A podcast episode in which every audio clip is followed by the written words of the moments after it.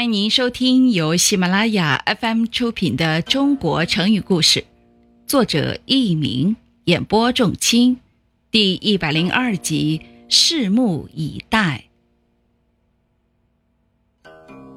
三国时期，曹操势力强大，严重威胁着江东的孙权和荆州的刘备。孙权和刘备准备联合起来，共同对付曹操。于是，诸葛亮带着刘备联合孙权的使命，来到了东吴。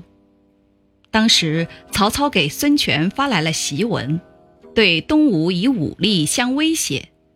孙权就召集群臣商量对策，并且邀请诸葛亮也一同参加。孙权的谋士叫张昭，主张向曹操投降，便首先跳出来向诸葛亮发难。张昭说：“先生把自己比作管仲、乐毅，而管仲作为齐桓公的相国，治国有方，称霸于诸侯；乐毅呢，扶持微弱的燕国，让他变得越来越强大。刘备在没有得到先生相助的时候，尚且能纵横天下，割据城池；可是得到先生以后，却见曹兵一出，便弃甲抛戈。”望风披靡，如今失地无数，连安身的处所也将没有了。难道管仲、乐毅也是这样的吗？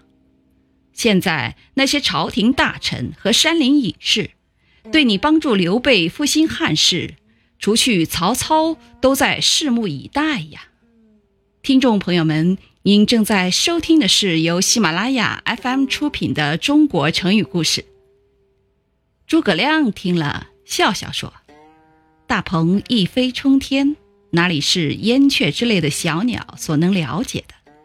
军事上的事，就如同给一个人治病一样，开始只能用稀粥调养，用温和的药治疗，等到他身体好些的时候，才能用肉食进补呀，同时下猛药治疗。